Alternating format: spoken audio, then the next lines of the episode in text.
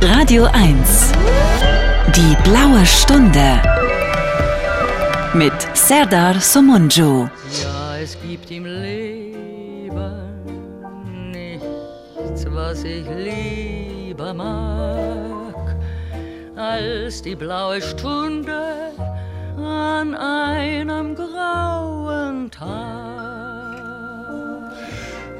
Ich weiß jetzt gar nicht, was wir für einen Tag haben. Sonntag, puh, ähm, irgendwann März, April. Wir zeichnen nämlich auf und deswegen können wir nur vermuten, dass das Wetter immer so ist, wie es ist um diese Zeit, nämlich schlecht.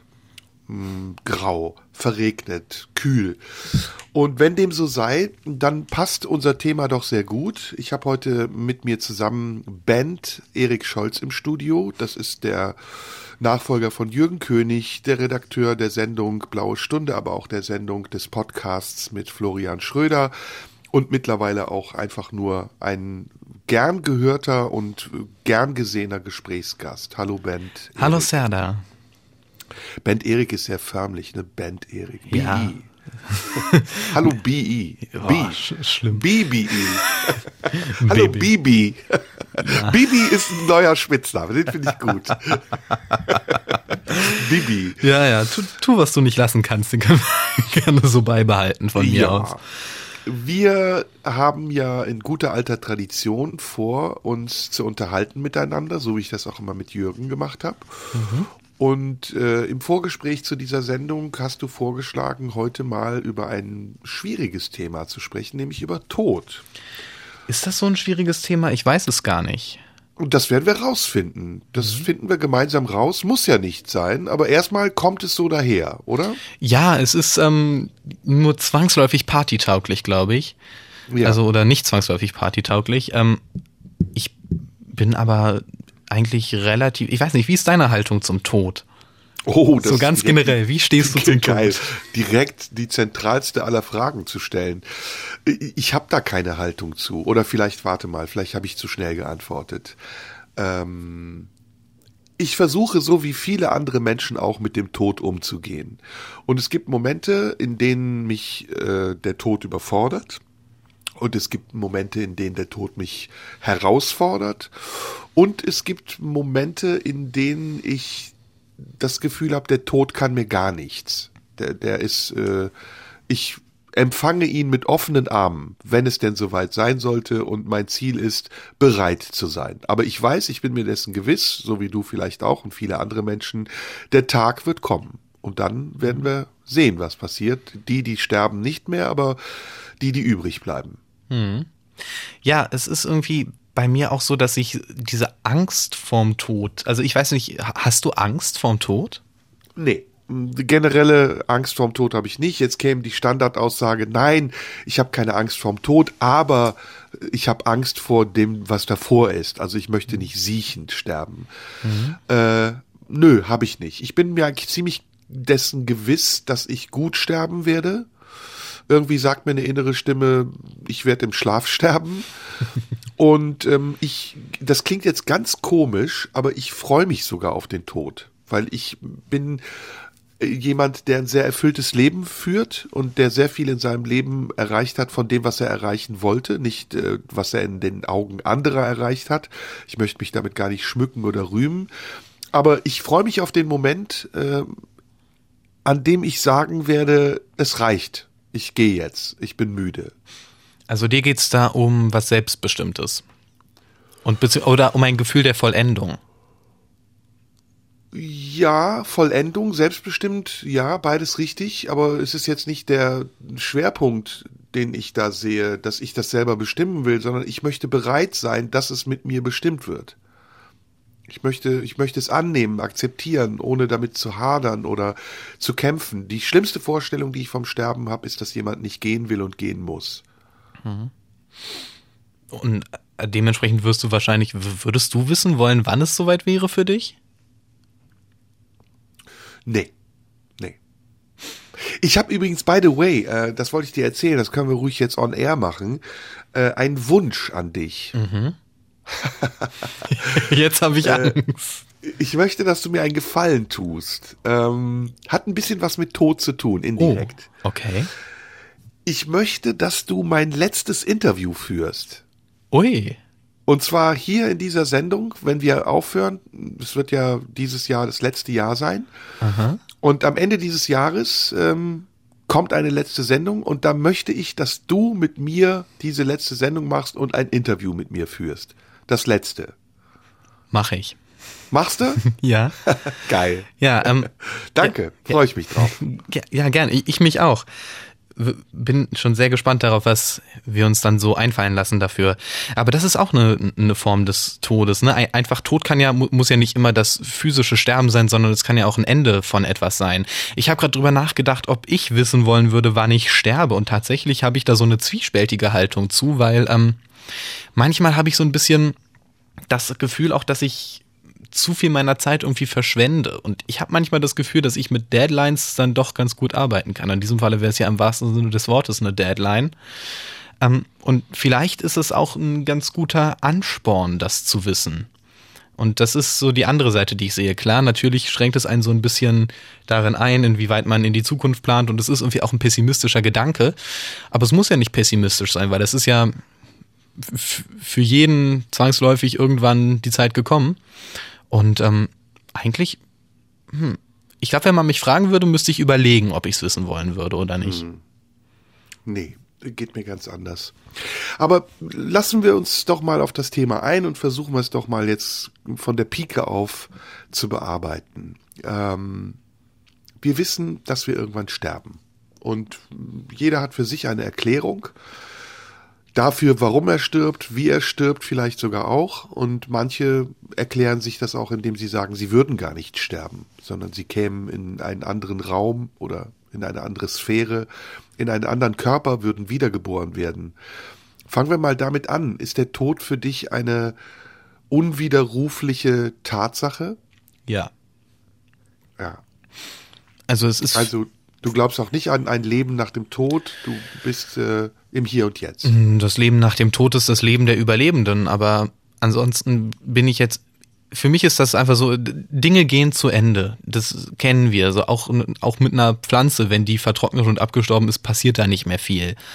Ähm, es ist, ich bin da relativ unromantisch und ich brauche auch diese Zuflucht nicht. Es reicht mir zu wissen, dass es dann vorbei ist. Was danach jetzt ist, wenn da irgendwas sein sollte, tatsächlich, kann ja auch sein, dass ich äh, am Ende tatsächlich irgendwie von einem Gott stehe, der mir dann sagt, ja, siehst du, hat es dein ganzes Leben lang Unrecht. Aber das ist mir im Endeffekt gar nicht so wichtig. Darauf kommt es mir nicht an. Es gibt nicht irgendwie was, auf das ich danach hoffe. Das Gute soll davor passieren. Und ähm, hast du eine Vorstellung davon, wie, wie du sein wirst, wenn du alt bist? Oder glaubst du, du wirst gar nicht alt? Oder äh, du hast mich eben danach gefragt, ob ich Angst vor dem Tod habe. Hast du Angst vor dem Tod? Ich habe keine Angst. Ich habe nur momentan keine Lust auf den Tod. Das ähm, Verständlich. ist ein bisschen, das ist ein bisschen was anderes, weil im Moment so wäre es so, dass ich dann so das eben das Gefühl hätte, dass ich nicht vollendet wäre in dem, was ich erreichen will, was ich tun will. Ähm, dementsprechend wäre es jetzt unpässlich. ähm, Okay.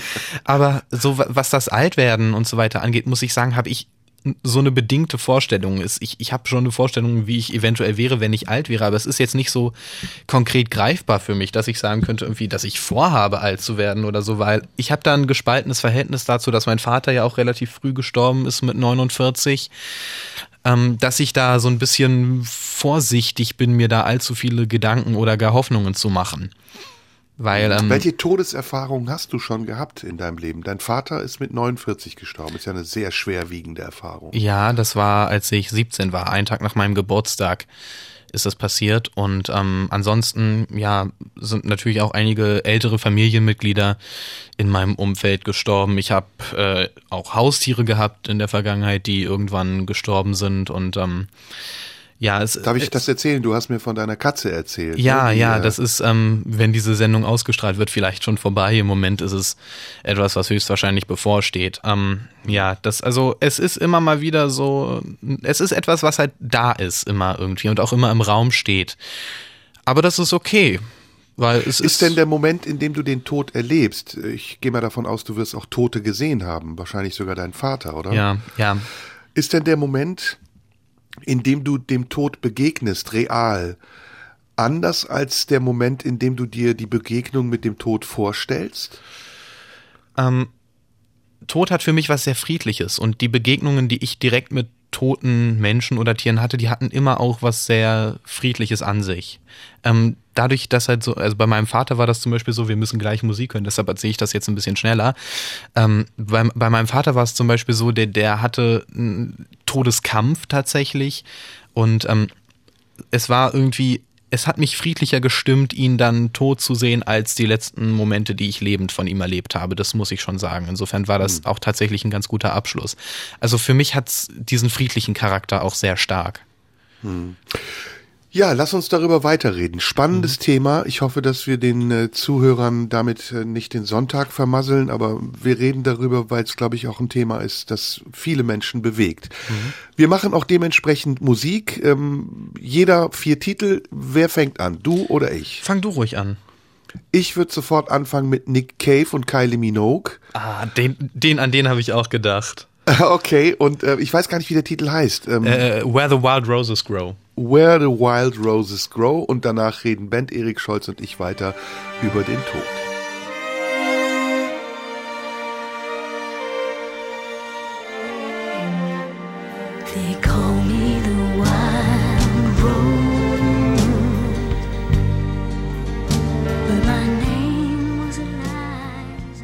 In der blauen Stunde sprechen Band Erik Scholz, der frisch gebackene Redakteur unserer Sendung und nicht nur unserer Sendung, sondern auch des Podcasts mit Florian Schröder und ich über den Tod. Und wir sind uns dessen bewusst, dass das ein Thema ist, was nicht so leicht besprochen werden kann oder mindestens vielleicht sogar Erinnerungen in dem einen oder der anderen hervorruft, aber es ist auch ein Thema, was, wie ich finde, viel zu sehr tabuisiert wird und gerade in unserem Kulturkreis immer behaftet ist mit Negativität. Es gibt ja andere Kulturen, in denen man den Tod auch feiert als mhm. Ziel des Lebens, in denen es äh, Zeremonien gibt, die voller Freude sind über den Tod. Was ist der Unterschied bei uns? Warum gelingt uns das nicht, dem Tod ein, ein freundlicheres Antlitz zu geben? Vielleicht aus einer Idee heraus, dass es im Leben primär darum geht, möglichst viel erreicht zu haben. Und ich glaube, diese Angst vor dem Tod hat auch viel damit zu tun, dass man das Gefühl hat, man hat nicht genug geschafft. Also man hat nicht genug Werk, nenne ich jetzt mal, nenne ich das jetzt mal, auf, auf das man zurückblicken kann. Ich kann mir vorstellen, dass das eine gewisse Rolle spielt. Ich hab, wir haben ja vorhin gesprochen über unvollendet sein. Und ähm, ich glaube, dass das ein maßgebliches Gefühl ist, die Angst, irgendwas zu haben, was man machen wollte und nicht geschafft hat. Hm. Ja, das ist das, was ich eben meinte, als ich gesagt habe, ich fühle mich sehr beschenkt und bin dankbar dafür, dass ich so viel in meinem Leben erreichen konnte von dem, was ich erreichen wollte. Und in meiner Vorstellung ist es tatsächlich auch so, wie du das schilderst, dass ich denke, irgendwann ist meine Bestimmung auch erreicht und das, was ich leisten muss, um dieser Bestimmung gerecht zu werden. Und dann, ich sage jetzt mal ganz komisch, ist es nicht mehr mein Recht äh, zu verlangen, weiterleben zu können. Es klingt jetzt total komisch, aber ich, ich halte das Leben für eine Strecke, die jedem von uns gegeben wird, um auf dieser Strecke möglichst irgendetwas zu erreichen, zu hinterlassen. Und das muss nichts Großes sein. Man kann auch Kinder in die Welt setzen und für das Überleben der Menschheit sorgen. Man kann auch nur ein Gedicht schreiben oder vielleicht irgendjemandem irgendwann mal eine helfende Hand gereicht haben, als er kurz davor war zu ertrinken. Aber dann war es die Bestimmung, das zu tun. Und wenn man diese Bestimmung erfüllt hat, muss man, glaube ich, nicht davon ausgehen, dass es unendlich langes Recht bleibt, auf dieser Welt zu bleiben und äh, auch dieser Illusion zu unterliegen, dass unendliches Leben etwas Schönes sei. In meiner Vorstellung ist unendliches Leben eine grauenhafte Vorstellung. Würdest du gern unendlich lang leben wollen? Nee, nee, auf, kein, auf keinen Fall. Also egal unter welchen Voraussetzungen. Das ist ja, also so, wenn man trotzdem altert und trotzdem die Gebrechlichkeiten nach und nach kommen, ist es äh, schon mal gar nicht. Aber auch wenn, wenn es sowas gibt wie eine ewige Gesundheit und eine ewige Fitness, wäre das nicht, weil das wäre einfach, dann, dann wäre ja Zeit an sich vollständig wertlos. Ja. Dann bedeutet ja eine tatsächliche Zeit nichts mehr, weil wenn unendlich viel von etwas da ist, dann hat's keinen messbaren Wert mehr. Ich finde, in Endlichkeit liegt eben ge gerade dadurch auch was ganz Besonderes, dass eben irgendwann Schluss ist und es deshalb eben darum geht. Deshalb habe ich gesagt, im Moment hätte ich keinen Bock darauf zu sterben. Äh, dass es einfach eine Motivation auch gibt, das, was man hat, auszufüllen. Und ähm, das, das weiß man ja, dass zum Beispiel auch ganz viele Künstler damit arbeiten, dass sie sich bewusst reduzieren. Sie reduzieren ihre Mittel und ähm, auf Basis dessen arbeiten sie dann kreativ, weil sie mit dem, was sie haben, was ihnen zur Verfügung steht, umzugehen lernen. Und das kannst du aufs ganze Leben übertragen. Wir haben ein gewisses Kontingent an Zeit. Das ist kürzer oder länger, aber es ist irgendwann vorbei.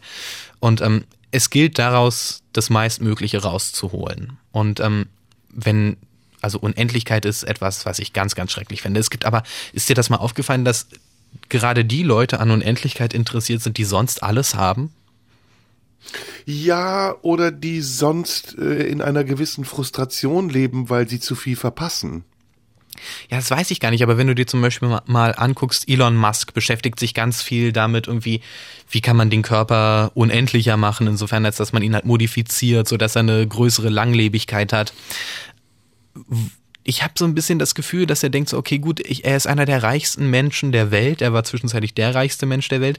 Vielleicht ist es bei ihm dann so die Frage so, was gibt es denn noch für mich zu erreichen? Ich habe materiell alles, aber was ich nicht habe, ist unendlich viel Zeit. Und das ist ja irgendwie traurig. Das ist sehr traurig und es ja. ist vor allen Dingen äh, nicht glücklich. Ja. Denn Glück ist ja, sich dessen gewahr zu sein, dass man im Hier und Jetzt genug hat und nicht im irgendwann mal noch mehr haben will. Auch die Erinnerung an das, was man hatte und nicht mehr hat, kann sehr belastend sein. Deswegen, wie soll ich sagen, ähm, in meinen Augen ist, ist das Leben ja eigentlich ein fortwährender Prozess, dessen Bestandteil ja auch ist, sich damit auseinanderzusetzen, dass man irgendwann Abschied nimmt vom Leben. Mhm. Und wir werden darauf vorbereitet. Schlafes Bruder ist der Tod und jede Nacht, wenn wir ins Bett gehen, ähm, sterben wir ja auch ein Stückchen für acht mhm. oder sieben Stunden, so lange wie wir schlafen. Wir wissen zwar, wenn wir ins Bett gehen, dass wir, oder wir gehen davon aus, dass wir am nächsten Morgen wieder aufwachen werden, aber wir überlassen uns der Ungewissheit. Es kann durchaus sein, dass unser Atem stillsteht, unser Herz nicht mehr schlägt und wir den nächsten Morgen nicht mehr erleben. Glaubst du, dass diese Angst vor dem Tod auch eine Verlustangst ist, eigentlich mehr als alles andere? Ich glaube ja, ich glaube eher, es ist eine falsch verstandene Form von Besitzergreifen. Es ist äh, das Gefühl, dass einem das Leben gehört und nicht, dass es einem geliehen wurde. Ich sage das mal sehr spirituell. Also ich, ich bin da auch übrigens spirituell, obwohl ich mich jetzt nicht als gläubiger Mensch beschreiben würde. Ähm, aber ich glaube wirklich, dass uns das Leben geliehen ist und dass wir in einem Körper sind, der vielleicht äh, eine Zeit lang unsere Heimat ist, aber dass wir diesen Körper auch irgendwann wieder verlassen. Und das ist zum Beispiel für mich einer der befreiendsten Gedanken, einer der Gedanken, ähm, der mich am am meisten denken lässt, der Tod kann für mich auch eine Erlösung sein, denn ich will nicht immer in diesem Körper sein. Ich will nicht immer aus meinen Augen heraus auf die Welt gucken und eine subjektive Perspektive haben, sondern ich will irgendwann auch mal wieder mir selbst entweichen und von außen auf mich blicken können oder die Vorstellung haben, dass ich nicht mehr in mir sein muss, wie in einem Gefängnis. Glaubst du, dass es dieses von außen auf alles schauen, dass es das gibt? Ich glaube, in dem Moment, in dem du stirbst, gibt es das, ja. Ich kenne Berichte von Nahtoderfahrungen, die sagen, man geht aus seinem Körper raus und sieht sich plötzlich. Das ist so eine Vorstellung, die ich mhm. habe in dem Moment, kurz bevor man stirbt, dass man wirklich, dass die Seele den Körper verlässt und man seinen eigenen Körper nochmal sehen kann. Oh, da gibt's das ganz, da gibt's eine ganz interessante Idee, wie man das eventuell nachweisen könnte, ob das stimmt. Da muss ich dir nachher von erzählen, nachdem wir jetzt den nächsten Song gehört haben. Ja, äh, ich bin dran. dran. Äh, lass mich mal überlegen, was fällt mir ein? Ach ja, es gibt äh, einen Musiker, der äh, heißt äh, Everum irgendwas, also sein Projekt jedenfalls heißt Mount Erie und der hat eines der, wie ich finde, traurigsten Alben aller Zeiten gemacht. A Crow Looked at Me heißt das und auf diesem Album beschreibt er teilweise auf fast schon eine Weise, die als Antimusik bezeichnet werden kann, äh, seinen Umgang mit dem Tod seiner Frau. Und das ist ein wahnsinnig, wahnsinnig trauriges Album. Ich kann es äh, total empfehlen. Ich, man heult Rotz und Wasser, wenn man das hört. Und daraus hören wir jetzt mal einen Song, nämlich Seaweed. Our daughter is one and a half. You have been dead eleven days. I got on the boat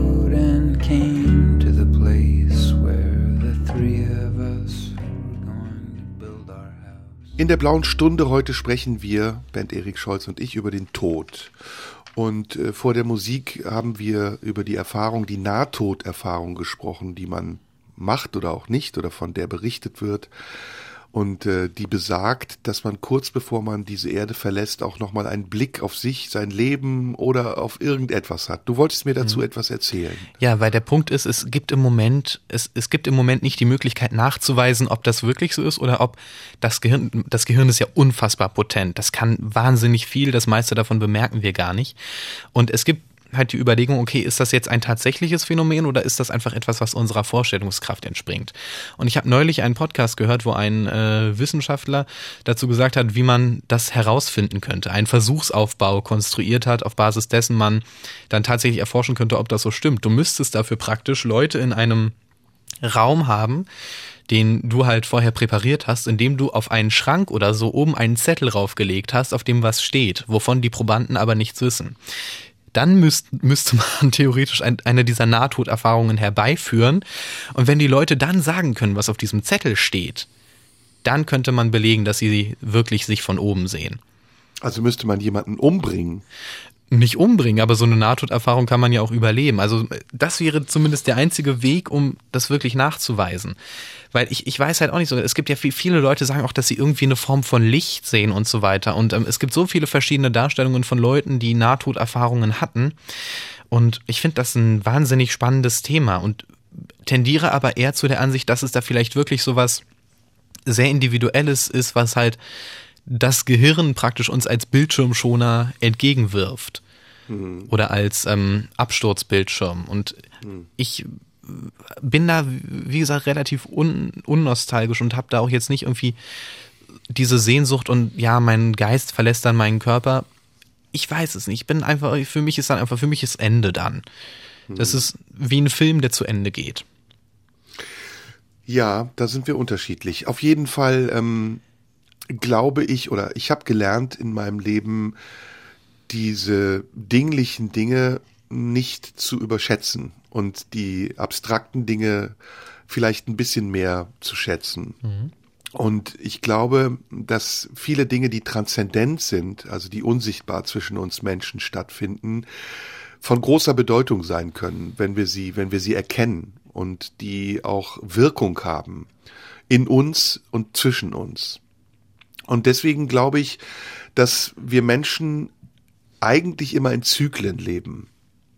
Und zwar in Zyklen, die uns die Natur vorgibt. Ähm, das Leben selbst ist ein Zyklus von der Geburt bis zum Tod, aber innerhalb des Lebens gibt es auch noch Zyklen, die wir durchmachen. Die Reife oder das Erwachsenwerden, ähm, unsere sexuelle Reife, Entwicklung, unser Zusammenleben mit anderen Menschen, Erfahrungen, die wir machen, und vielleicht auch Enttäuschungen, die daraus resultieren, Erfolgserlebnisse, die uns anspornen. Das sind alles Teile von Zyklen, in denen wir Schicht für Schicht das Leben durchlaufen, bis wir an einem Punkt sind, an dem das Leben dann auch sich erschöpft hat und unser, unsere Kraft zu leben sich erschöpft hat. Und ich bin, seitdem ich mich ähm, damit beschäftige oder seitdem ich diese Erkenntnis habe, du weißt ja, dass ich mich ähm, sehr gerne mit, mit japanischer Kultur auch beschäftige. Mhm. Und insbesondere mit dem Shintoismus, also mit der Form des Buddhismus, die ja eigentlich eine Mischung, eine Melange ist aus dem Zen-Buddhismus, aber auch aus ganz vielen anderen Naturreligionen, die sich die Shintoisten ja aneignen, zurechtlegen und die sie einfach adaptieren, um den Zen-Buddhismus, der ihnen offensichtlich nicht ausreicht, zu, zu vervollständigen. Und Teil dieser, dieses shintoistischen Gedankens, dieser Auffassung ist, dass die Natur ein für sich und in sich geschlossenes System hat, in dem nichts besser Ordnung finden kann als die Natur selbst. Also ja. einen Teller zu dekorieren, wird schwierig, wenn du anfängst, die Dekoration mit Manipulation zu, zu, herzustellen. Der Teller dekoriert sich eigentlich am besten selbst, indem die Dinge auf den Teller fallen und so liegen, wie sie liegen. Mhm. Und so ist das auch mit der Natur. Wenn du aus dem Fenster schaust und du siehst, wie diese Natur sich immer wieder Zyklus für Zyklus erneuert und wie der Abschied der Geschöpfe, die dieses Leben gelebt haben, zu diesen Zyklen gehört.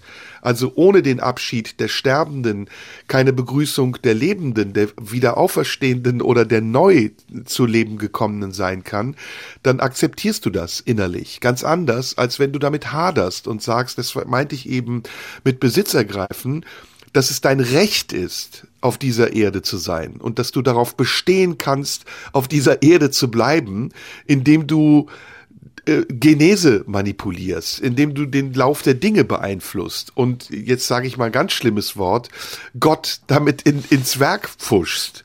Ja, mhm. wenn es einen Gott gibt, dann ist es das, worüber ich gerade gesprochen habe, nämlich der Lauf der Dinge, das Gegebene, das was ist. Das ist für mich Gott. Ja, da stimme ich sogar ein Stück weit mit dir überein. Ich bin ja also äh, ziemlich unreligiös, aber dass diese Zyklen der Natur ähm, etwas sind, was wir nicht versuchen sollten zu überwinden, weil es auch einfach nicht geht, weil das ist das System, in dem wir uns befinden. Und die, die Teile des Systems können nicht einfach so die Macht über das ganze System übernehmen. Ähm, da stimme ich mit dir überein. Und es ist ja auch einfach so, dass diese Zyklen, auch gerade das, das Sterben ja einen großen Sinn ergibt, wenn du schaust, in, wie es funktioniert. Weißt du, tote Pflanzen können als äh, Dünger dienen, wenn du sie kompostierst und äh, können für neues Leben sorgen. Und ähm, ja, da gibt es halt einfach diese, diesen großen Sinn, den das alles ergibt. Und ja, dementsprechend ist auch Unendlichkeit deshalb für mich so ein sinnloses Konzept, weil es bringt nichts, es bringt niemanden weiter, es ist was sehr Egoistisches. Und ja, aber die Unendlichkeit ist ja, die gibt es ja und sie umgibt uns ja. Aber wir ja. sind nicht Teil der Unendlichkeit, sondern wir sind nur Teilnehmer, indem wir eine Strecke, und zwar nicht nur eine Strecke, sondern eine Gerade auf dieser Unendlichkeit, auf dieser Etappe Unendlichkeit mitmachen und dann aber auch wieder davongehen. Ja, aber damit sind wir ja auch nur ein Teil der, der ein Teil der Unendlichkeit. Allerdings äh, spielt sich die Unendlichkeit außerhalb von uns ab. Wir sind ein Zahnrädchen darin und ähm, ja, also, obwohl doch, ja, dann sind wir, glaube ich, eher Teilnehmer. Ne? Wir sind ein Partikel, also wir sind ein ja. Staubkorn in einem riesigen Konstrukt, das wir nicht begreifen.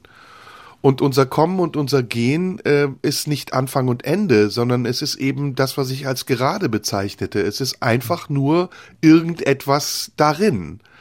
Mhm. Und äh, die Möglichkeit in dieser, in dieser Zeit, die auf der Gerade uns gegeben ist, sei sie jetzt willkürlich begrenzt oder sei es, weil sie ihr Ende findet, das ihr vorgegeben ist oder auch nur zufällig dann, wenn es sein soll, diese Zeit ist für uns eine Chance, ähm, etwas zu hinterlassen, so wie wir es ganz simpel gesagt haben, uns bemerkbar zu machen, übrig zu lassen, für andere, die nicht mit uns das Glück haben, in der gleichen Zeit zu leben. Das ist zum Beispiel etwas, was mich viel verzweifelter macht, dass ich manchmal denke, warum kann ich nicht mit den Menschen, die nach mir kommen, zusammenleben und muss mit der Generation, in der ich jetzt bin, zurechtkommen?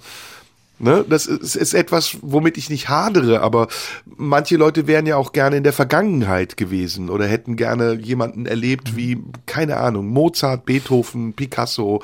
Aber sie leben eben nicht zur gleichen Zeit und kriegen es nur von Erzählungen mit oder dem, was sie lesen können. Was würdest du dir denn davon erhoffen? mit den, praktisch mit den zukünftigen Generationen zu leben und nicht mit, nicht in der Generation, in der du jetzt lebst? Ich habe ja gesagt, das ist ein vager Gedanke, ne? Das ist kein mhm. konkreter Gedanke, den ich als äh, als Ideal sehe, sondern es ist nur so ein Gedanke, der auftaucht. Ich glaube, ohne das jetzt ähm, theoretisieren zu wollen oder überspitzen zu wollen, dass wir in einer Zwischenzeit leben und dass viele Dinge, mit denen wir uns heute noch beschäftigen, nicht zu Ende entwickelt sind oder dass sie sogar zurückentwickelt sind und dass wir gerade in einer Phase der Menschheit sind, die eine Aufklärung braucht und, und, und dass diese Aufklärung beinhalten muss mit der Entwicklung, die parallel zu uns stattfindet, nämlich mit der technischen Entwicklung, zurechtzukommen und mit ihr verantwortungsbewusst umgehen zu können. Und das können wir noch nicht. Und deswegen ist das größte Merkmal, das stärkste Merkmal unserer Zeit die Überforderung.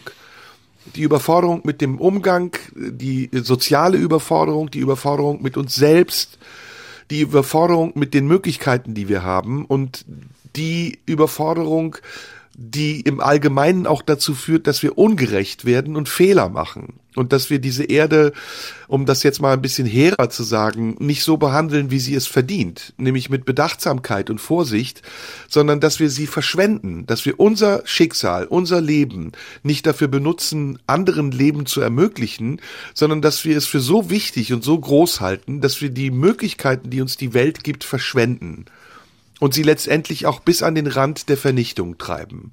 Politisch wie auch ähm, geografisch oder klimatisch oder in sonstigen anderen Zusammenhängen.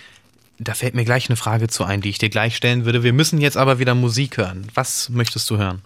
Ich will von Devin Townsend Deadhead hören. Okay. Dann hören wir das jetzt. Soll ich erklären? Äh, Devin Townsend müssen wir nicht erklären, ist vielen sicher ein Begriff. Deadhead ist von einem sehr guten Album von ihm und wir beide, glaube ich, mögen diese leicht düstere Komponente, die es hat. Ja, das tun wir. Das hören wir jetzt.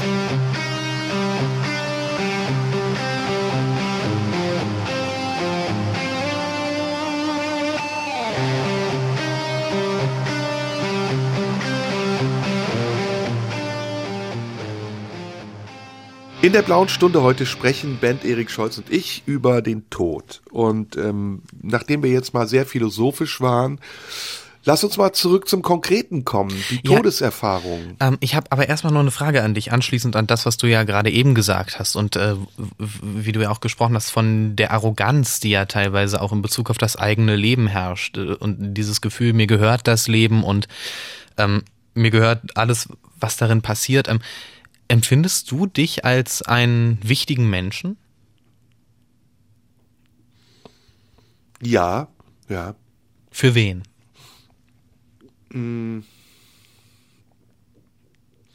Ich glaube für viele, aber das hängt nicht damit zusammen, dass ich denke, dass ich wichtig bin, sondern das hängt damit zusammen, dass ich sichtbar bin. Und dass ich ähm, mit dem, was ich habe, so umgehe, dass ich versuche, damit anderen Leuten etwas zu vermitteln, etwas mindestens Ehrliches zu vermitteln, ohne dass ich es benutze, um mich dadurch aufzuwerten, dass es anderen Leuten vielleicht gefällt, sondern ich bin da meiner Meinung nach selbstlos genug zu sagen, ich liefere das und ob es abgeholt wird, entscheidet jeder für sich selbst. Schöner Satz. Okay. Ja, schöne Frage. Schöne Frage ist eine, ist eine Frage, bei der man aufpassen muss, nicht ähm, eitel zu sein oder vielleicht auch zu bescheiden. Es ist eine Frage, die einen herausfordert. Bist du wichtig? Ich glaube im Großen und Ganzen eher nicht. Eigentlich ist das ja ein Selbstwertgefühl, was wir jetzt hinterfragen. Ne? Das kann sein, ähm, aber ich, also ich habe, mein Selbstwert ist ja was anderes als äh, der Fremdwert, den ich mir zu, den ich mir zutraue. Und ähm, ich glaube einfach, dass ähm, Geht das Ich- eine ohne das andere? Entschuldige. es, es Fremdwert geht ohne Selbstwert? Äh, natürlich geht es Hand in Hand, aber ich äh, dividiere das gerade in meinem Kopf so ein bisschen auf, weil natürlich bin ich, ich weiß, dass ich gewisse Sachen kann, ich weiß, dass ich gewisse Sachen gar nicht kann und ähm, ich weiß, worin ich auch gut bin und ich weiß, was meine Qualitäten sind, aber ähm, ich glaube, insgesamt ist es halt bei mir einfach so, dass ich auch einschätze, dass ähm, so zum Beispiel in meinem Freundeskreis, wenn ich mich da so umschaue, ähm, dass ich jetzt das Gefühl habe, dass das alles gut und schön und diese Menschen mögen mich, ich mag sie total gerne.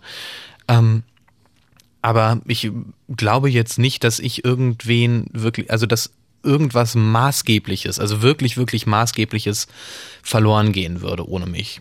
Das ist vielleicht für die einen traurig. Ich finde das aber eigentlich auch ganz schön. Wow, das finde ich aber traurig. Findest du? Warum, warum ist das Ja. traurig? Weil es Menschen gibt, die dich lieben und die das als Verlust empfinden würden, wenn du nicht mehr da wärst. Ja, ja, natürlich, das ist ja gar nicht die Frage, aber es ist, ich bin nicht überlebenswichtig. Okay. Das ist was anderes als ich bin wichtig. Aber vielleicht verlieren wir uns dann auch zu sehr in, in der Theorie. Letztendlich ähm, nimmst du dich selbst doch wichtig. Du, du kümmerst dich doch um dich, oder? Oder bist du dir selbst egal? Das ist phasenweise sehr unterschiedlich. Ähm, es gibt Phasen, wo ich äh, sehr viel Wert auf mich selber lege. Es gibt Phasen, wo ich ähm, sowohl meine Zeit als auch mich selbst ein bisschen verschwende und ähm, wo ich auch fast so eine, ja, wo es fast so ein selbstzerstörerisches Element hat auf eine Weise, wo ich halt mich einfach eine Weile lang äh, stressbedingt auch wahnsinnig ungesund ernähre und dann viel rumliege und nichts tue und so, das ist, das ist sehr, sehr unterschiedlich. Das kann man so allgemein nicht sagen. Das ist bei mir immer so phasenweise bedingt und ähm, ja, hängt halt auch ein bisschen mit, mit meinem Diagnosebild zusammen, über das wir ja auch schon mal an anderer Stelle gesprochen haben. Aber das, ja.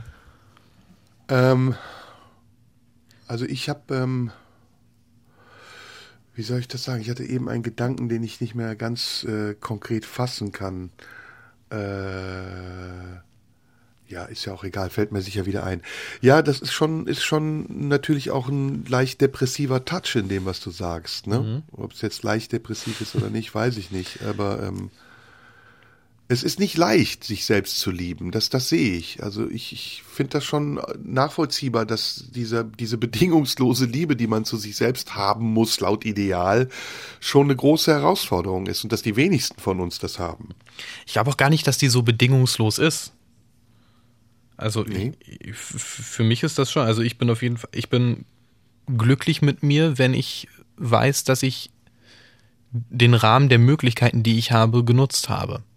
Wenn ich was gemacht habe, wo ich weiß, okay, du hast es jetzt, das ist so gut gemacht, wie du es kannst, und du hast dir, du, du hast dir in gewisser Form Mühe gegeben, so, ob es dann klappt oder nicht, ist egal. Aber wenn ich weiß, dass ich mein, mein Potenzial genutzt habe, dann liebe ich mich.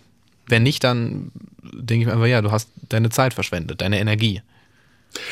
Ich will dir mal was erzählen. Ich habe ähm, manchmal so einen Gedanken, oder ich hatte diesen Gedanken schon oft und habe ihn sogar mal aufgeschrieben in einem Buch von mir, in Karneval in Mio. Ähm, man sagt sowas eigentlich nicht, deswegen zögere ich so ein bisschen damit, das zu erzählen. Aber ich stelle mir manchmal meine Beerdigung vor. Und Ich dann denke ich so, du auch, und dann denke ich so, wer würde da eigentlich alles um mich trauern? Und wie ehrlich und echt wäre diese Trauer? Wären da Leute dabei, die es auch heucheln würden und die im Nachhinein sagen würden, ja, ich mochte ihn immer und die in Wirklichkeit aber mich überhaupt nicht mochten oder sogar verabscheut haben? Und in meinem Fall geht's ja sogar noch weiter. Wie würde das öffentlich wahrgenommen werden? Wird's in der Bildzeitung stehen? Ich frage mich das manchmal. Äh, Comedian gestorben oder keine Ahnung. Also man kann davon ausgehen, weil ich habe jetzt in den letzten Wochen, Monaten gesehen, dass recht unbekannte Leute auf der Titelseite der Bild stehen, wenn sie sterben. Und dann frage ich mich immer, was löst das bei mir aus? Also ist das ein schönes Gefühl zu wissen, dass ich zu Lebzeiten nicht so geschätzt werde wie vielleicht nach meinem Tod? Ist das ein beruhigendes Gefühl, was mir sagt, eigentlich bist du viel mehr wert, als du gerade wahrnimmst? Oder ist das ein beängstigendes Gefühl? Du bekommst das nie mit, dass Leute dir irgendwann sagen werden, dass sie dich vielleicht doch mochten oder dass du ihnen fehlst. Kannst du das nachvollziehen? Ja, ich kann das nachvollziehen und ich überlege gerade, wie das bei mir ist. Also ich ähm, arbeite ja auch in gewisser Form auch in einem kreativen Bereich und so weiter. Und ähm, da gibt's halt dementsprechend auch so was, was ich halt preisgebe. Ich meine, ich erzähle das hier in der Radiosendung. Natürlich gebe ich was preis. ähm, ähm, bei mir ist es, glaube ich, mehr so der Gedanke, dass alles, was jemand macht, der sich öffentlich oder gar kreativ betätigt, ist erstmal nur ein Angebot. Und meine Haltung bisher war immer so, ob dieses Angebot angenommen wird oder nicht, obliegt nicht mehr mir. Das ist mir, das ist dann das Problem der Leute, die vor diesem Angebot stehen. Da bin ich dann raus. Ich habe was dargebracht und die Leute können daraus jetzt machen, was sie wollen. Ob das jetzt ist oder in 20 Jahren oder in 100 Jahren, wenn ich tot bin oder nie, ist dann nicht mehr mein Bier. Mein Auftrag in Anführungszeichen ist abgeschlossen. Mhm. Oh, jetzt bin ich gegen das Mikro gekommen. Ja, ja, ja, ja, aber das ist, das klingt so genügsam. Ich habe ja über eine Fantasie gesprochen, die, die ohne Wertung ist, also ohne, einem, ohne einen Rezipienten. Deswegen habe ich ja auch ein bisschen gezögert, weil die Gedanken, die man alleine hat, sind ja oft eher, wie soll ich sagen, wenn man Narzisst ist, sind sie immer in der gleichen Richtung. Aber wir, ich glaube, wir beide sind keine Narzissten. Ich glaube, wir haben auch genug Selbstzweifel, um, um zu sagen, irgendwie haben wir bestimmt auch narzisstische Elemente oder ich. Ich weiß nicht, wie es bei dir ist. Auch ich auch. Aber ähm, ja, diese Gedanken zu äußern, das ist immer dann so ein bisschen, gerade in der Radiosendung gefährlich, weil wir wissen ja, ja. wer diese Radiosendung alles hört. Ja, man, man, man schämt sich dann irgendwie so ein bisschen, ne? Ja, und hat dann so ja. das Gefühl, man darf eigentlich auch nicht, also man hat dann immer Angst, sich selbst zu überschätzen. Aber wir alle überschätzen und wir unterschätzen uns auch oft genug. Also ich glaube, das ist vollkommen okay. Ja, ja, denke ich auch, denke ich auch. Wo du gerade darüber gesprochen hast, dass du dir deine Beerdigung äh, schon mal vorgestellt hast. Ich habe mir meine Beerdigung auch schon mehrfach vorgestellt. Und ich habe sogar äh, schon Musik ausgesucht, die ich da gerne spielen würde. Sehr gut, jetzt bin ich gespannt. Da hören wir jetzt mal einen Song. Leonard Cohen von seinem letzten Album hören wir den Song Treaty.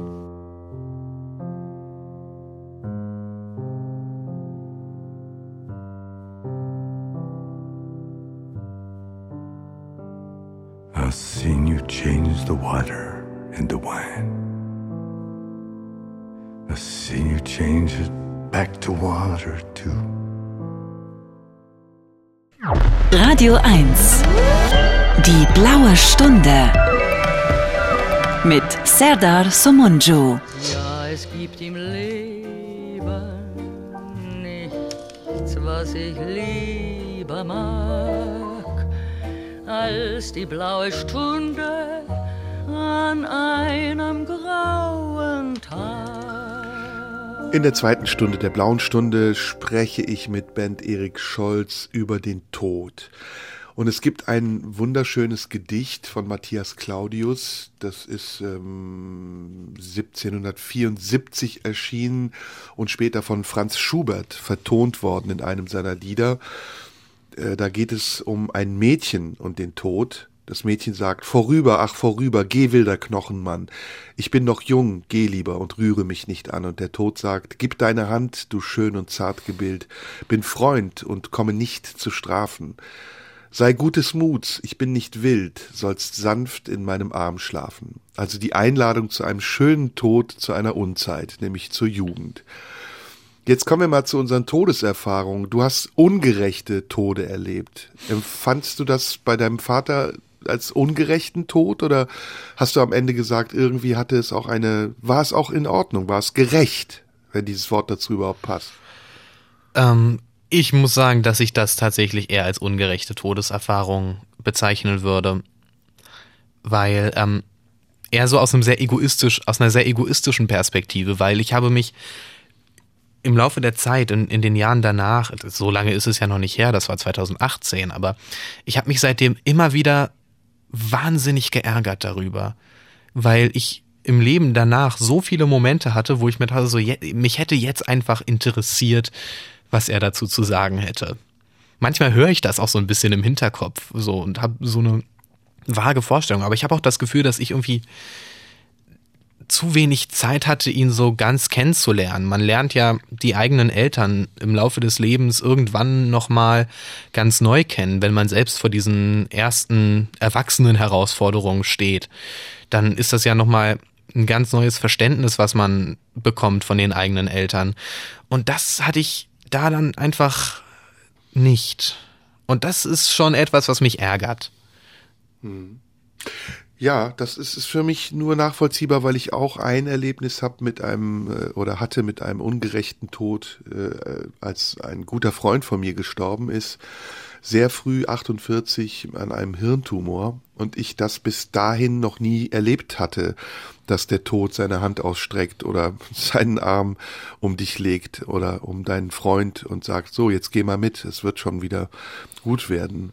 Ähm, ich habe das eher, das ist vielleicht auch ein Thema, was unser Thema streift, mit dem Tod der anderen. Ich habe eher damit mein Problem. Ich habe eher das Problem mit dem Übrigbleiben. Ja, ja, das kann ich verstehen. Und wenn ich jetzt überlege, meine Eltern zum Beispiel sind sehr alt, mein Vater ist 86, 87, meine Mutter wird 83 und ich erlebe gerade mit meinen Eltern einen Abschied auf Raten. Also es ist immer so, wenn wir uns sehen, dass ich davon ausgehe, dass es das letzte Mal sein könnte. Und dass ich besonders versuche besonders gut mir zu merken oder zu spüren oder zu atmen, wie das Leben mit uns ist oder wie es ist, zu Lebzeiten meine Eltern zu haben. Und trotzdem löst es in mir eine Verzweiflung oder eine Trauer aus, die, die den Tod als etwas ja Ungerechtes erscheinen lässt. Das Wort ungerecht passt in diesem Zusammenhang auch sehr gut und die Frage aufwirft, warum? Warum muss das sein? Und trotzdem stehe ich zu dem, was ich noch vor ein paar Minuten gesagt habe. Es ist so, wie es ist. Es ist der Lauf der Dinge. Dieser Vertrag, den wir schließen in dem Moment, in dem wir auf die Welt kommen, der ist klar. Der beinhaltet nämlich den Abschied. Und ähm, wir werden uns des, dessen sehr spät manchmal erst bewusst, wenn es zu spät ist manchmal sogar. Aber wir wissen das und es nützt auch nichts, jetzt zu versuchen, wie Elon Musk oder sonst wer, ewiges Leben anzustreben oder sich irgendeine Ausrede zu erfinden, damit man denkt, danach käme ja noch etwas. Dann würde der Schmerz ja auch gar nicht da sein sondern ich glaube auch, dass im Schmerz des Abschieds ein Sinn liegt und dass dieser Schmerz des Abschieds eine große Kraft hat, die wir fürs Überleben brauchen. Aber ist dieser Abschied auf Raten nicht eine sehr, sehr pessimistische Einstellung? Ja, absolut. Also wie bewusst ist sie dir in diesen Momenten? Ist das etwas, was die ganze Zeit in deinem Kopf dann herrscht oder verdrängst du das? Das ist eine Entwicklung der letzten Jahre, die sehr dynamisch ist. Also es gab eine Phase vor fünf, sechs, sieben Jahren, wo das bei mir schiere Verzweiflung ausgelöst hat. Und der Gedanke allein daran, dass irgendwann meine Eltern nicht mehr da sind, mich äh, unendlich traurig gemacht hat. Ja, fast schon, ja, ähm, ja, verzweifelt ist das richtige Wort, verzweifelt gemacht hat. Aber das hat sich verändert, weil ich mit dem Alter und dem Älterwerden auch immer mehr sehe, dass dieser Zyklus, von dem ich sprach, sich vollendet und dass es, dass das Leben auch mehr und mehr aus den Körpern meiner Eltern weicht und dass sie bereiter werden zu sterben und dass ich umso dankbarer bin dafür, dass sie so viel leben noch so viel leben und noch so viel Lebenskraft haben und nicht mit mir innerlich darum falsche, dass sie noch länger leben sollen.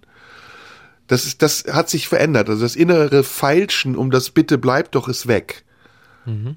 Aber es ist gelegentlich da und es ist natürlich, und vielleicht ist das die Erkenntnis, und es gibt noch andere übrigens ganz spannende Erkenntnisse, dass dann, wenn der Tod auch angekündigt oder sagen wir mal eingeladen ist, er auch weniger wehtut, als wenn er uneingeladen kommt und sagt, äh, jetzt komm mit. Und du denkst, hallo, es ist noch lange nicht die Zeit. Warum soll ich jetzt mitkommen? Mhm. Ein anderer Aspekt, den ich noch schnell dazufügen will, ist, ähm, ich glaube, es ist ganz anders, wenn du selbst Kinder hast. Und diese Erfahrung fehlt mir. Also ich habe ja keine Kinder und ich lasse mir erzählen von Menschen, die Kinder haben, dass dann der Bezug zum Tod der eigenen Eltern sich verändert. Das kann ich mir auch vorstellen, dass das so ist. Ich habe auch keine Kinder, aber ähm, ich kann mir gut vorstellen, dass es tatsächlich so ist, weil damit dann ein Bewusstsein auch dafür einhergeht für das Verantwortungsgefühl, was man ja dann einem anderen Menschen gegenüber hat, das ganze Leben lang. Ne? Also das ist ja, auch deine Eltern werden wahrscheinlich dir gegenüber noch ein Verantwortungsgefühl haben, nehme ich an. Ja, ja, aber ich glaube, darum geht's weniger. Ich glaube, es geht eher Teil, darum, Teil des Zykluses zu sein und nicht den Zyklus zu beenden. Jetzt, in, in meinem jetzigen Zustand, bin ich das Ende des Zykluses. Und ich weiß, äh, wenn meine Eltern weg sind und ich keine Kinder nachlege, in Anführungsstrichen, dann ist die Dynastie ausgestorben. Und das heißt auch, äh, das bedeutet auch eine gewisse Unfähigkeit und Willkürlichkeit gegenüber dem Gegebenen. Also ich, ich, ich mache es ja nicht bewusst, also es ist ja keine bewusste Entscheidung, dass ich keine Kinder habe, sondern es ist in irgendeiner Form Schicksal, Fügung, ich weiß es nicht. Aber trotzdem kommt es mir manchmal so vor, als wäre meine, boah, ich muss jetzt vorsichtig sein, Strafe oder Herausforderung oder Bürde, dass ich mit dem Tod in ganz anderer Art und Weise umgehen muss, als es Menschen können, die Kinder haben, weil sie sagen, das Leben geht weiter. Und ich weiß es letztendlich nicht, ich erfahre es nicht unmittelbar. Hm. Huh. Warum? Nein, das ist, ich, das ist äh, ein ziemlicher Brocken. Ne? Ist, also ist das wirklich etwas, was du als Bürde empfindest? Hast du manchmal ein schlechtes Gewissen, keine Kinder zu haben? Ja, aber ähm, eher aus Verantwortung gegenüber meinen Eltern, weil ich glaube, dass meine Eltern auch nicht das denken konkret, aber ich glaube, in ihrem tiefsten Inneren ist das auch da, das Bewusstsein, dass da eine Willkür ist oder irgendeine Grenze oder irgendetwas, was das Leben nicht weitergehen lässt. Und ich glaube, die wären wahnsinnig glücklich, wenn sie Enkel hätten, weil sie dann merken würden, auch wenn wir weg sind, auch wenn unsere erste Generation weg ist, geht das Ding irgendwie weiter. Das Leben geht weiter. Wir können ganz anders sterben. Hm. Das macht mir Probleme, weiß ich jetzt nicht, aber äh, es beschäftigt mich. Es, es beschäftigt mich und mein Gewissen. Und manchmal habe ich sogar ein schlechtes Gewissen deswegen. Okay. Ja, ich muss ganz kurz darüber nachdenken. Vielleicht hören wir in der Zwischenzeit mal ein bisschen Musik. Wir hören Schubert, Der Tod und das Mädchen. okay.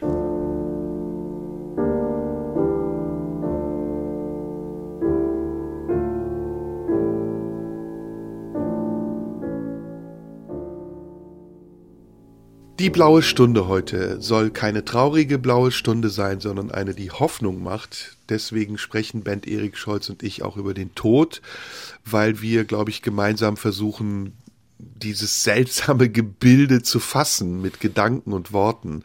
Kann man das überhaupt? Das ist eine gute Frage. Das ist eine sehr gute Frage. Mm, ich habe das Gefühl, ich habe es noch nicht ganz gefasst. Weil, also es, es, hängt auch ein bisschen mit der Zeit zusammen nach dem Tod meines Vaters. Ich weiß nicht, ob ich dir das mal erzählt habe, aber mein Vater ist gestorben, da war ich mitten im Abitur. Da war ich mitten das hast im, du mir mal erzählt, aber ich erinnere mich nicht mehr genau. Ja. Erzähl Also es war so, ich war in der elften Klasse. Ich hatte halt so, ich, ich wusste halt, okay, ich muss im nächsten Jahr einen Schulabschluss machen. Danach will ich studieren und so. Was bei mir so das Hauptding war und ich auch etwas ist, was ich sehr bereue in diesem Zusammenhang, ist, dass ich mir deswegen viel zu wenig Zeit zum Trauern genommen habe. Ich hatte einfach dann das Gefühl, in diesem Moment auch was erledigen zu müssen. Ich hatte das Gefühl, ich kann jetzt nicht einfach mal, und das war ein dummer Gedanke, weil niemand hätte mir das übel genommen, aber ich kann jetzt nicht einfach mal für eine gewisse Zeit einfach in mir verschwinden. Und dass ich mir diese Zeit nicht genommen habe, war, glaube ich, ein großer Fehler. Und deshalb habe ich, glaube ich, das Gefühl, dass zumindest dieser Tod in mir noch nicht fertig ist. Hattest du eigentlich die depressiven Episoden auch schon vor äh, dem Tod deines Vaters? Jein. Äh, ich, ich, es ist schwer zu beschreiben, weil man teilweise dann in der Situation selbst das gar nicht so richtig bewerten kann. Ich glaube schon, dass es in der Zeit losging. Also bei mir, bei mir stellt sich das primär auch dadurch so ein Gefühl der, der Taubheit. Also ich, bin dann nicht todtraurig, das gibt's auch Leute, bei denen das dann so ist. Bei mir ist dann eher so, ich, ich habe so das Gefühl, es gibt keine Ausschläge, weder nach oben noch nach unten. Ich bin die ganze Zeit in so einem, in so einer, ich sitze die ganze Zeit in so einer Tonne, von der alles abprallt. Und drin ist nur weißes Rauschen zu hören. Ist das dann die verdrängte Trauer? Ja, vielleicht auch ein Stück, weil wir gehen jetzt hier so ein bisschen in eine Psychoanalyse. Ähm, ja. Was ist daran schlimm? Gar nichts, gar nichts. Es Oder ist, ist dir das unangenehm? Also Nein, es ist mir nicht unangenehm. Es ist nur so, dass ähm, ich glaube ich länger darüber nachdenken müsste und dann würde würde ich jetzt sagen, frag mich nächste Woche nochmal und dann habe ich mir vielleicht bis dahin drüber Gedanken gemacht. Vielleicht habe ich mir einfach auch generell zu wenig Gedanken bisher darüber gemacht, ähm, aber Aber warum musst du länger drüber nachdenken? Was ist das Problem, wenn du ohne nachzudenken darüber sprichst? dass ich es nicht sicher weiß. Oder dass du Dinge sagst, die du nicht hören willst? Oder nicht hören lassen willst? Kann auch sein. Kann auch sein. Na, aber wenn wir es jetzt mal versuchen, auf etwas anderes zu übertragen, ohne dass wir dich damit unmittelbar meinen, klingt es ja logisch, ne? Also wenn du sagst, ich konnte den Tod meines Vaters gar nicht verarbeiten, ich war im Abitur, ich habe mir selber, wie du schön gesagt hast, diesen Raum nicht gelassen, oder du hast es besser formuliert.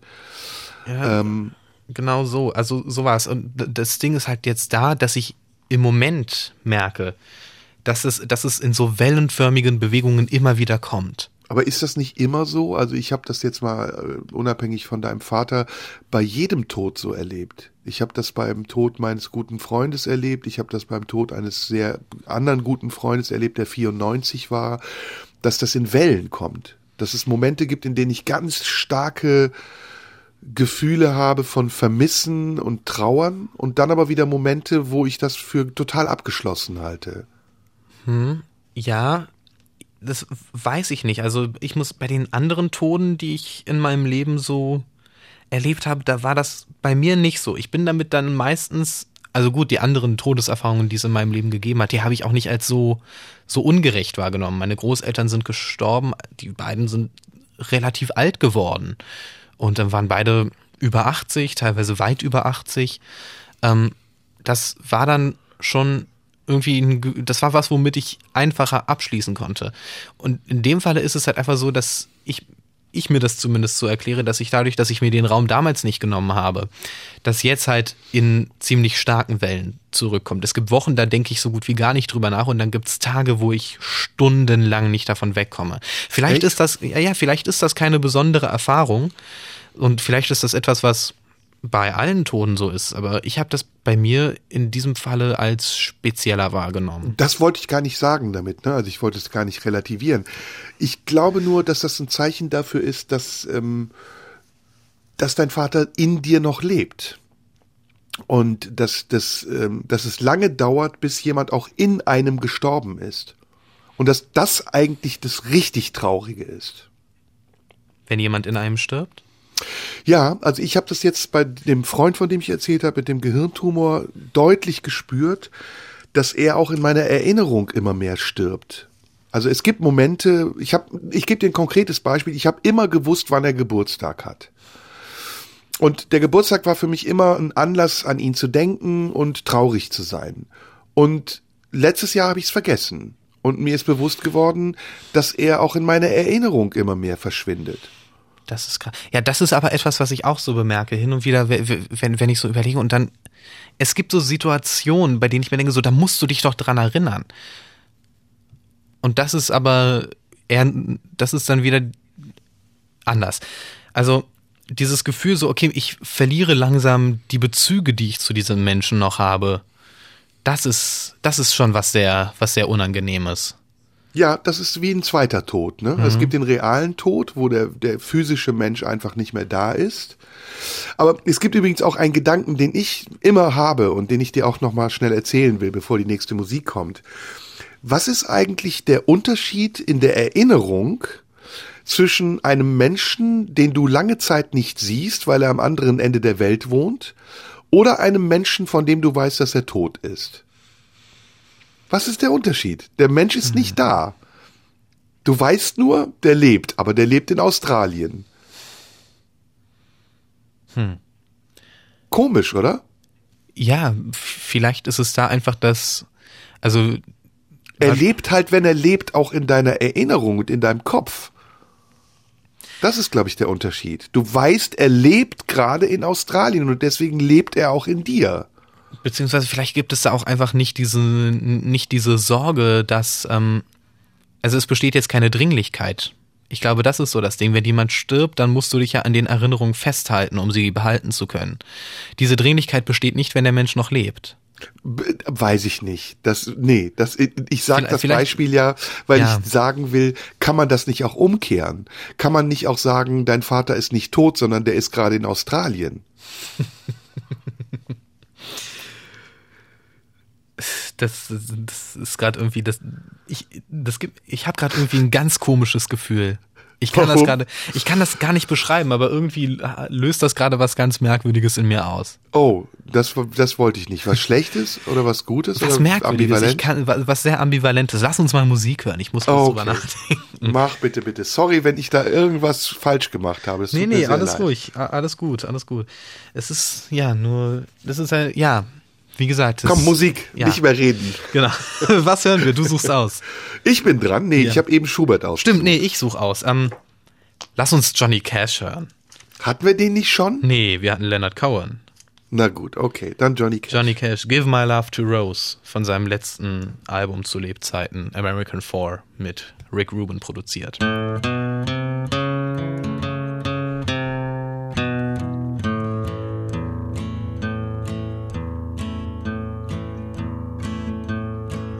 I found him by the railroad track this morning. Boah, jetzt habe ich so ein schlechtes Gewissen, Band. Ich hoffe, ich habe da nicht irgendwas, ähm, keine Ahnung. Ich will da gar nichts ins Rollen bringen. Vielleicht bin ich da manchmal auch ein bisschen zu, äh, fall da zu sehr mit der Tür ins Haus. Ähm, Nee, alles gut, alles gut. was machen wir jetzt mit dem Elefanten? Wer schubst den raus? Ähm, lass uns doch das Thema wechseln. Nee, Nein. ich habe eine Frage. Ja, hau raus. Äh, auch eine Tabufrage. Ja. Was würde passieren, wenn du erfahren würdest, dass ich tot bin? Oh, ich glaube, das wäre das wäre für mich schon hart. Hm. Weil ich, ich sehe dich ja mittlerweile wirklich als auch ein Freund. Und Ja, auch, sowieso. Ja, ja, und auch als einen guten Freund. Und ähm, das wäre für mich, also ich verbinde ja mit dir auch insofern wahnsinnig viel, als dass ich eben seit gut zehn Jahren mich erstmal mit deiner Arbeit beschäftige. Am Anfang peripher, dann zwischendurch intensiver. Und ähm, in der Zeit, in der wir uns kennen, hast du ja auch einfach ähm, sehr viel Vertrauen mir gegenüber bewiesen, immer wieder und ähm, mir auch viele Sachen ermöglicht. Also das, das ist etwas, wofür ich dir immer zu Dank verpflichtet sein werde und das auch gerne bin. Ähm, aber es wäre für mich schon nicht einfach. Also es wäre für mich nicht etwas, was ich hinnehmen könnte, einfach so. Das würde mir schon wehtun. Ja, komisch, ne? Äh, Findest du?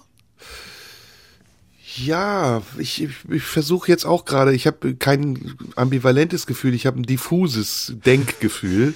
Da sind wir ja, ja jetzt auf einer Ebene, ne? Ja, aber ich mag das sehr. Also ich mag das sehr, in diesen Bereichen zu sein, in denen man sich nicht immer so fassen kann. Weil ich finde, dass wir viel zu sehr von uns erwarten, immer patent zu sein. Und dass es viel spannender ist, in solchen Momenten wie jetzt sich auch zuzulassen und abzuwarten, was dabei rauskommt. Ich habe genug Vertrauen in dich, in mich, in uns, dass wir, dass wir da schon heil rauskommen. Ähm, ich habe die Frage gestellt, weil ich immer noch bei dieser Frage, bei der anderen Frage bin, äh, sind wir genügsam? Sind wir demütig? Sind wir dankbar für das, was wir haben? Oder sind wir immer damit beschäftigt, noch mehr haben zu wollen? Und der Tod ist ja der, ein ultimativer Verzicht auf Leben.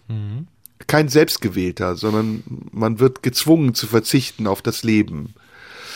Und ich glaube, dass das Üben des Verzichts den Tod erträglicher macht. Und dass die, der, die Demut, das Wort Demut enthält den Verzicht. Und die Genügsamkeit, nicht die Enthaltsamkeit, nicht die Askese, das ist mir zu aufgezwungen, dass die an eine, eine sehr positive Annäherung an den Tod beinhalten kann.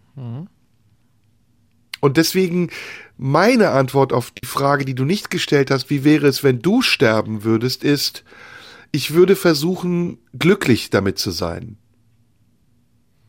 Dass ich die Zeit vorher mit dir gehabt habe und ich würde es dem Teufel, um in der, in der biblischen Beschreibung zu bleiben, nicht gönnen, mich um dich trauernd zu sehen. Sondern ich würde ihm ins Gesicht lachen und sagen, Edgy Badge. Das ist eine gute Antwort. Das ist eine sehr gute Antwort auf die Frage, die ich nicht gestellt habe, weil ähm, ich wollte sie eigentlich tatsächlich gerade stellen. Du hast mir das jetzt ein bisschen vorweggenommen. Ähm, ja, es ist, ich weiß nicht, auch da, das ist wieder sowas, was ich vorhin gesagt habe. Ne? Also man macht ein Angebot und wie die Leute damit umgehen, bleibt ihnen überlassen. Ähm, ich glaube, ich, ich würde diese Frage, glaube ich, auch im Normalfall, wenn, wenn ich jetzt nicht hier in so einer Situation wäre, würde mich diese Frage, glaube ich, bei den meisten Leuten auch gar nicht interessieren, wie sie damit umgehen würden, wenn ich sterbe, weil das hat dann nichts mehr mit mir zu tun. Ich bin dann weg, ich bin tot, ich bin woanders. Das ist nicht mehr mein Thema. Und ich habe auch nicht das, ich will dann auch, ich hatte, ich hätte immer so eine, eine Sorge, die ich habe, wenn ich mit Leuten über den Tod spreche, ist immer, dass sie dann das Gefühl haben, dass an sie eine Erwartungshaltung gestellt wird. Über den Umgang damit. Oder, also gerade das Reden über das eigene Sterben mit anderen ist, habe ich immer die Sorge, dass das bei den anderen Leuten ein Gefühl auslöst, irgendwie handeln zu müssen. Und das ja, ist es so? Also mir ging es eigentlich eher um die Frage der Wertschätzung. Also die, die Frage ist ja eine versteckte Frage nach Wertschätzung. Und der Tod ähm, erzwingt diese Antwort, weil er Trauer auslöst und in der Trauer ja auch eine Wertschätzung enthalten ist über einen Verlust. Ähm, und deswegen ist es eigentlich eine sehr schöne Frage, weil sie sehr ehrlich ist und sehr direkt und ähm, ja, ich finde auch gar nicht mit Eitelkeit verwechselt werden darf. Ja, ich finde, ich finde auch, dass es eine sehr, sehr schöne Frage ist. Nur würde ich sie, glaube ich, in den allerseltensten Fällen von mir aus stellen. Ja, weil du davon ausgehst, dass du, also entschuldige, wenn ich das so vermessen sage, weil du gar nicht spürst, äh, vielleicht wie sehr du geliebt wirst. Und die Vergewisserung, die, die dich so dir selbst gegenüber so vorkommen lässt, als würdest du um die Liebe betteln. Dein Schweigen ist großartig. ja, ja, das. Puh. Bist du, hältst du dich für einen liebenswürdigen Menschen? Boah. Boah, was für eine. Ich glaube, ich werde mehr und mehr dazu. Ehrlich gesagt. Ja, du bist es. Was ist denn daran, äh, warum, warum zweifelst du denn daran? Das verstehe ich gar nicht. Achso, also ja, ja, ja, ja, warte, ich, ich muss gerade nochmal, ich habe gerade verwechselt zwischen liebenswürdig und liebenswert. Liebenswürdig ist ja prinzipiell erstmal jeder auf eine Art. Moment, habe ich das falsch gesagt? Liebenswert, liebenswürdig? Nein, ich habe es in meinem... ist der freundliche Mensch, ne? Liebens... Und liebenswert ist der Mensch, der geliebt werden muss. Hä? Oder tun wir, oh. müssen wir jetzt mal genau definieren? Jedenfalls, jetzt, wo, wo waren wir stehen jetzt? Also, Ob du ein liebenswürdiger Mensch bist. Ähm, liebenswürdig, glaube ja, liebenswürdig ich. ist freundlich, entschuldige. Liebenswert. Liebenswert, glaub, also prinzipiell glaube ich erstmal, jeder hat in irgendeine, hat in irgendeinem Sinn einen Wert, für, für den man ihn lieben kann, ganz grundsätzlich. Und ich glaube, dass ich mehr und mehr auch zu einem liebenswürdigen Menschen werde.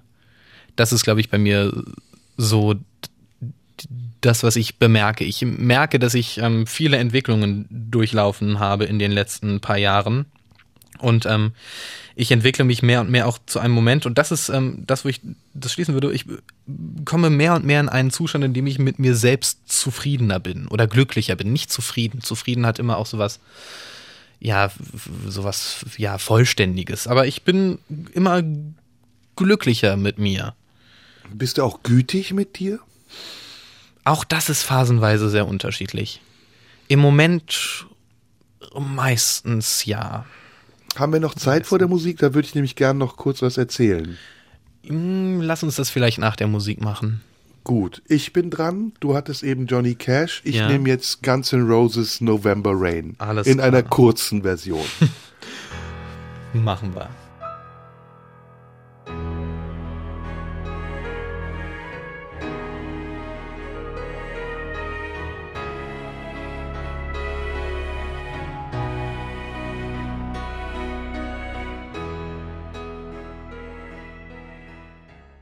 In der blauen Stunde sprechen Band Erik Scholz und ich, wie ich finde, ja, sehr bewegend über den Tod, über unser eigenes Leben und unseren Umgang mit dem Tod der anderen auch.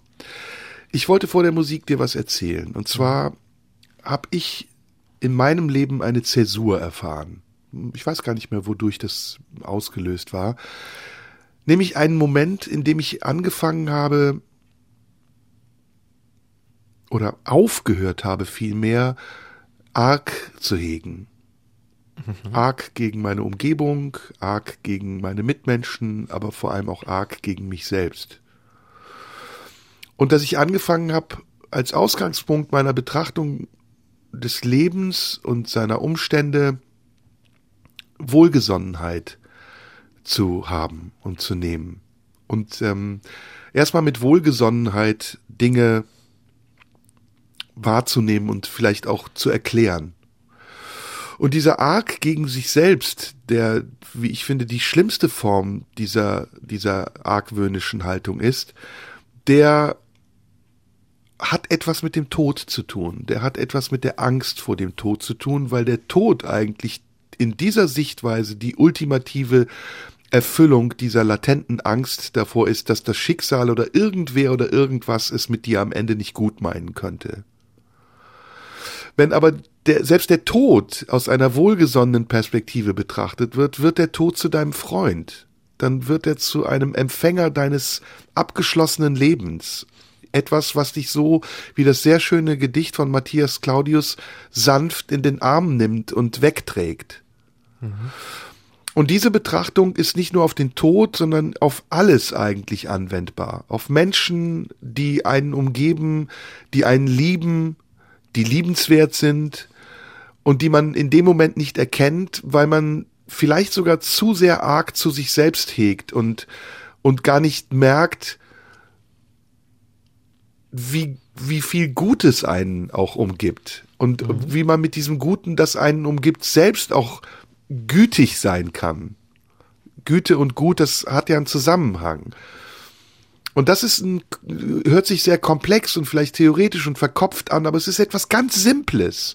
Es ist etwas ganz Einfaches. Es ist wie der Blick aus dem Fenster, von dem ich eben gesprochen habe.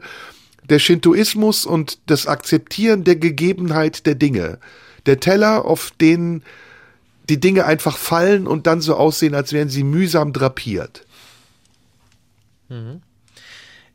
Ich glaube, ich bin auf dem Weg dahin zu so einer Haltung. Ich glaube aber, ich bin noch nicht ganz da. Aber ich habe ja vorhin zum Beispiel auch den Tod als etwas sehr, sehr Friedliches beschrieben. Und ich glaube, dass das so ein bisschen ähm, schon mal ein Schritt in diese Richtung ist ich finde das eine sehr nachvollziehbare und auch eine sehr schöne Haltung, weil es ja auch eine große Versöhnlichkeit beinhaltet. Und ich glaube, dass ich irgendwann auch da ankommen werde. Aber ich glaube, das wird noch dauern. Und ich möchte dir noch was sagen, ja? wo wir gerade so offen sind. Ähm, der Grund, weshalb ich Ende des Jahres raus will, unter anderem ein Grund, ist tatsächlich, dass ich dass ich keine Teufel mehr ertrage. Dass ich auch keine Menschen mehr ertrage, die es schlecht mit mir meinen. Und dass ich mhm. diese Menschen auch nicht mehr spüren, sehen, hören, lesen will, sondern dass ich mich entziehen möchte. Mhm. Weil ich das Gefühl habe, dass die Aufmerksamkeit, die ich dadurch den Menschen verwehre, die es wirklich gut mit mir meinen, die mich wirklich kennen, oder so wie du eben auch sehr rührend gesagt hast, die mich ja in irgendeiner Weise auch schätzen und lieben, dass ich diese Aufmerksamkeit denen verwehre oder sie zumindest nicht in voller Gänze gewähre. Und das ist ganz entscheidend, weil ich diese Teufel, diese vielen, es gibt sehr viele schlechte Menschen auf der Welt. Es gibt sehr viele misshandelte Menschen, die schlecht werden im Laufe ihres Lebens. Ich glaube nicht, dass Menschen schlecht auf die Welt kommen, aber ich glaube, sie werden schlecht und sie handeln schlecht und sie tun ganz viele Dinge, die anderen Menschen wehtun, sie verletzen, sie ungerecht sind, die sie selbst an sich niemals ertragen würden. Und ich glaube, man hat keine unendliche Geduld und darf diese Geduld auch nicht unendlich haben, weil dann irgendwann die Zeit, die einem bleibt, um das Leben so zu leben, wie man es genießen kann, zu kurz wird und man die Energie, die man eigentlich braucht, um im Hier und Jetzt zu sein, verschwendet für Leute, die sie gar nicht verdient haben. Mhm. Ja, ich verstehe das ganz gut und vor allem schließt sich da eine Frage an, mit der wir uns jetzt vielleicht die letzten paar Minuten dieser Sendung auseinandersetzen können. Ich wollte es ein bisschen optimistischer beschließen. Was willst du noch schaffen bis zu deinem Tod? Allgemein gesagt äh, möchte ich schaffen, noch mehr zu verstehen. Also ich bin dabei, jeden Tag das Leben zu verstehen mit all seinen Facetten und Herausforderungen. Und für mich ist jeder Tag, in dem ich verstehe, ein gewonnener Tag. Und mich vor allem auch verstehe. In, in der Art und Weise, wie ich reagiere auf Dinge, wie ich damit umgehe und wie sich meine Reaktionen und mein Umgang mit mir selbst in diesen Umständen verändert. Und das macht mir großen Spaß. Das ist mein Lebenselixier. Das, das hält mich bei Laune. Wenn das nicht mehr da wäre und ich hätte das Gefühl, alles schon mal gesehen, alles schon mal begriffen, verstanden und durchleuchtet zu haben, dann wäre ich ein sehr einsamer und sehr trauriger Mensch, der sich noch nicht mal auf den Tod freuen könnte. Mhm.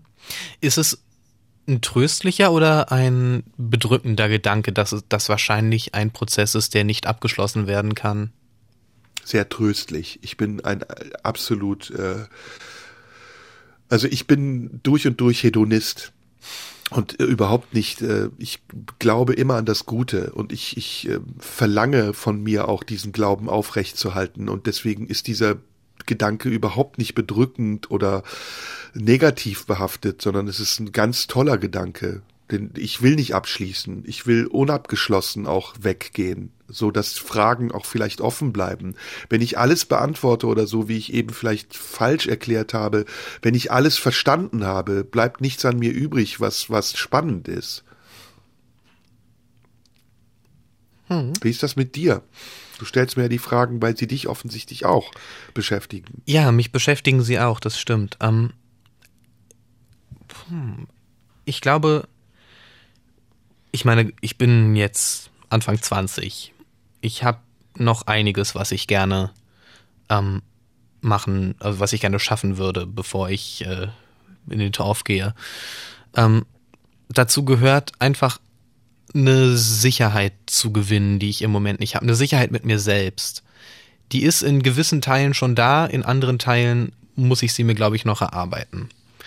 Und ähm, ich ich strebe nicht an, mich irgendwann zu verstehen, aber ich strebe an, irgendwann an einem Punkt zu sein, wo ich mit mir selbst im Reinen bin und wo ich mich selbst akzeptieren kann, voll und ganz. Was im Moment nicht immer so ist, was ich ja vorhin noch erwähnt habe. Manchmal ärgert es mich einfach, wenn ich so sehr hinter meinem eigenen Potenzial zurückbleibe. Und ich möchte entweder an einen Punkt kommen, wo mir das nicht in dieser Form passiert oder wo ich mir das eher verzeihen kann. Was genau das ist, weiß ich nicht. Was genau das wird, ist offen. Aber das ist grundsätzlich das, was ich gerne noch hätte. Dass ich darüber hinaus noch irgendwie Bücher schreiben will und sowas, das ist jetzt mal ganz egal. Aber so ganz grundsätzlich ist es das, was ich gerne noch schaffen würde. Ja, und das bringt mich zu einer ganz guten Stelle, nämlich auch ein Gedanke, der aus dem anderen Gedanken von eben resultiert, nämlich dieser Gedanke der vielen Teufel, die einen umgeben. Mhm. Ähm, Teufel sind ja Menschen, die das Beispiel vom Arg und dem Wohlwollen, das ich eben gegeben habe, umkehren und die dich mit Arg betrachten. Und die in meinem Fall das Spielerische und das Verspielte an dem, was ich tue, nicht erkennen und es für einen Angriff halten. Ich gebe nur mal ein Beispiel. Ne? Mhm.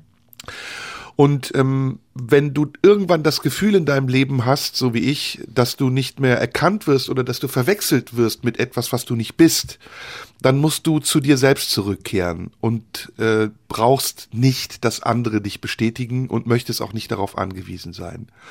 Und deshalb sagt der Affe Rotpeter auch im Bericht für eine Akademie von Franz Kafka ganz am Ende, im Übrigen will ich niemandes Menschen Urteil, ich berichte nur. Auch Ihnen, hohe Herren von der Akademie, habe ich nur berichtet. Und genau das ist das, was ich meine. Ich brauche niemandes Menschen Urteil, ich berichte nur, ich spiele nur. Und ähm, deswegen dieser Tod, über den wir sprachen in der ganzen Sendung und der Tod, über den wir jetzt sprechen, dieser stille Tod, sich zurückzuziehen, ist etwas sehr Erfüllendes und überhaupt nicht das, was du eben als bedrückend bezeichnet hast, sondern er ist die Rückkehr zur Freiheit und zur Selbstbestimmung. Und es ist so, als würdest du die Seile losmachen und dein Boot kann aufs offene Meer. Und ob das Meer stürmisch ist und ob du irgendwann an einem anderen Ufer ankommst und dich dort sicherer fühlst als auf dem Land, das du verlassen hast, das ist ungewiss. Aber das ist das ganze Leben. Ich glaube, das ist ein ganz gutes Schlusswort, oder? Ja. Damit entlassen wir die Leute jetzt mal in diesen Sonntagabend. Ja. Wir hören noch einen Schön. letzten Song, den suche ich aus. Und ich finde, es ginge kein anderer. Jetzt, wo wir schon mit Kafka geschlossen haben, wollen wir jetzt mit David Bowie hier ganz den Sack zumachen. Lazarus. Was hältst du davon? Finde ich sehr, sehr gut und ich danke dir für diese wirklich tolle Sendung und ich freue mich umso mehr auf die nächsten Sendungen, die wir haben. Ich mich auch. Wir hören uns dann. Ja, bis Tschüss, dann. Tschüss.